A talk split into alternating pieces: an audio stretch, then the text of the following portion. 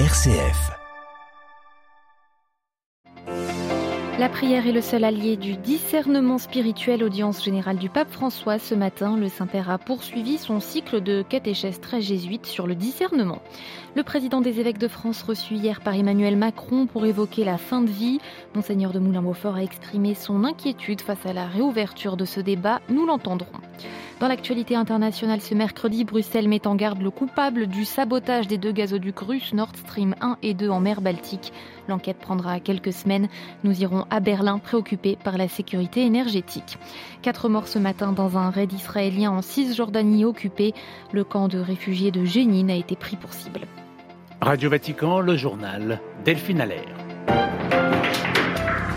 La prière alliée indispensable du discernement, le pape François a poursuivi son cycle de catéchèse sur le discernement. Ce matin, place Saint-Pierre, devant les fidèles, il a rappelé comment la prière permet d'entrer dans l'intimité avec Dieu avec une spontanéité affectueuse. Le compte-rendu de Marine Henriot.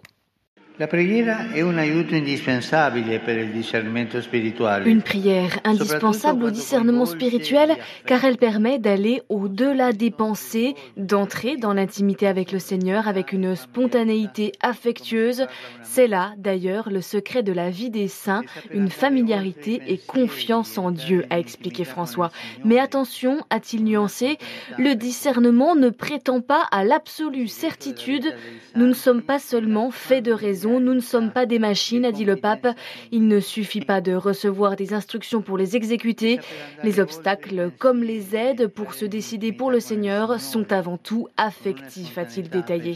Dans les moments de doute et d'incertitude, la prière est un outil encore plus précieux pour arriver au discernement, a continué François.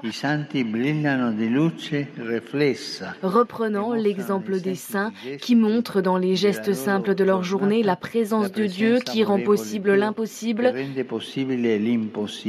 avant de conclure, la prière permet de reconnaître ce qui jaillit au plus profond de notre être. Marine Henriot. Le pape François bientôt au royaume du Bahreïn sur la péninsule arabique pour un prochain voyage apostolique. Le Saint-Siège l'a officialisé à la mi-journée. Du 3 au 6 novembre, le pape visitera Manama, la capitale, et Awali, où se situe la cathédrale Notre-Dame d'Arabie inaugurée l'année dernière. L'évêque de Rome participera aussi au forum de Bahreïn pour le dialogue, intitulé Orient et Occident pour la coexistence humaine. Plus de détails sur vaticannews.va. Le Vatican rend hommage à la reine Elisabeth II. Ce matin, une messe de commémoration était célébrée à Rome en la basilique de Saint-Paul-Hors-les-Murs par le cardinal britannique Arthur Roche.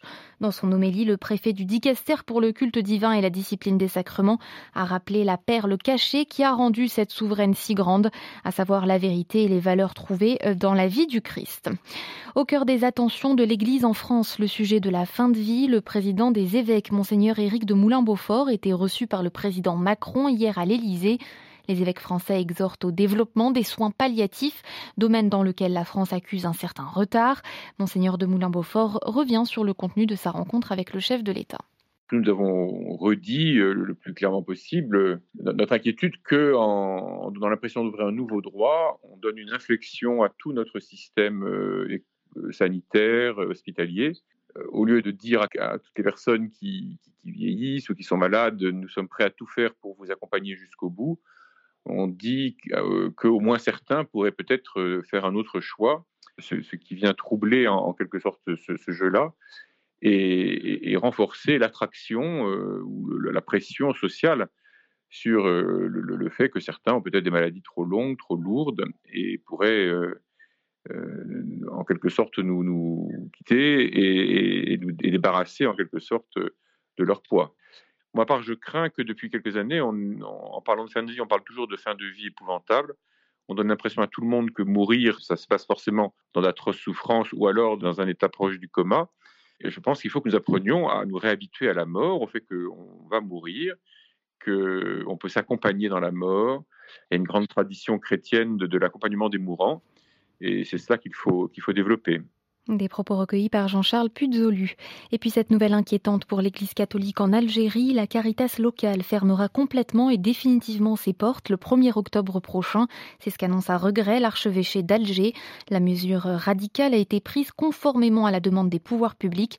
Les autorités algériennes seraient particulièrement attentives aux activités d'association en lien selon elles avec l'étranger. L'Église n'est pas la seule concernée et avec cette fermeture, elle souhaite manifester de manière claire aux autorités qu'elle entend ses préoccupations.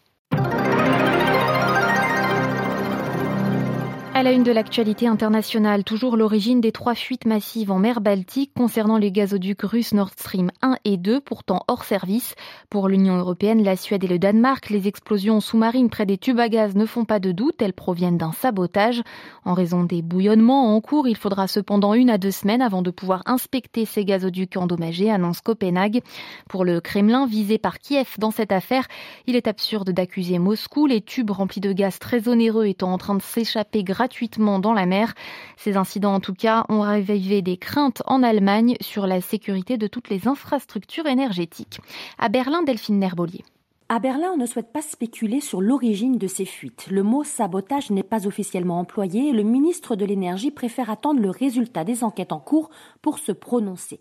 Mais une chose est certaine, ces incidents, trois fuites repérées sur les pipelines Nord Stream 1 et Nord Stream 2, qui relient la Russie à l'Allemagne, ne rassurent personne. Selon des universitaires allemands cités par la presse locale, il est peu probable que ces fuites soient des accidents, mais plutôt qu'elles soient le fait de saboteurs. À qui rapporterait le crime se les mêmes experts, c'est évidemment la question centrale de cette affaire.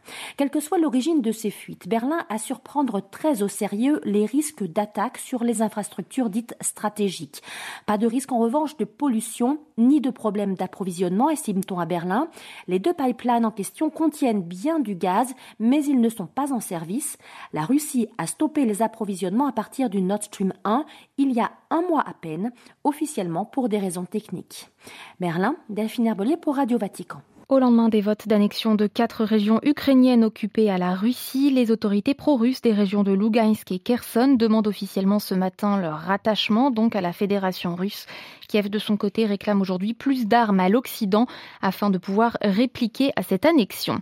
Autre conséquence de la guerre et des sanctions, celle sur le système financier turc. Ankara renonce aujourd'hui à recourir au système de paiement russe MIR via trois de ses banques publiques. Le Kremlin dénonce une pression sans précédent des États-Unis sur la Turquie. La répression ne faiblit pas en Iran au douzième jour de colère populaire contre la police des mœurs et le gouvernement. La police iranienne, elle, hausse le ton, affirmant vouloir user de toute sa force contre les manifestants. Déjà 76 personnes ont perdu euh, la vie dans ces protestations de rue euh, déclenchées par la mort d'une jeune femme en détention euh, pour mauvais port du voile. Le Proche-Orient toujours empêtré dans un cycle de violence. En Cisjordanie occupée, quatre Palestiniens ont été tués dans un raid israélien à Jénine. De son côté, l'armée israélienne affirme que ses troupes ont abattu deux suspects impliqués dans un certain nombre d'attaques récentes. Le point sur toute la situation à Jérusalem avec Valérie Ferron. C'est à l'aube que les forces d'occupation israéliennes ont pénétré dans le camp de réfugiés de Jénine en tirant dans toutes les directions avant d'encercler un immeuble dans lequel se trouvaient deux Palestiniens recherchés pour appartenir à des familles d'auteurs d'attaques anti-israéliennes, dont celle d'avril dernier à Tel Aviv, qui avait fait trois morts.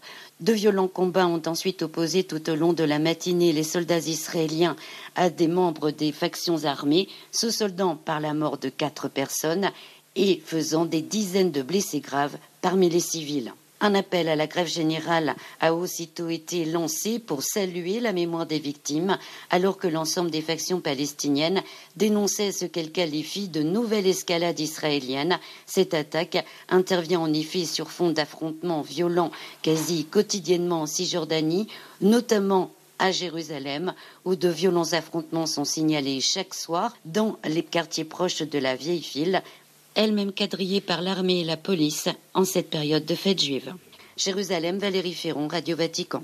L'Inde craint pour sa sécurité intérieure. New Delhi interdit aujourd'hui et pour cinq ans une organisation islamique et ses alliés, le PFI, le Front populaire de l'Inde en anglais. Cette association nie toute implication dans des activités extrémistes.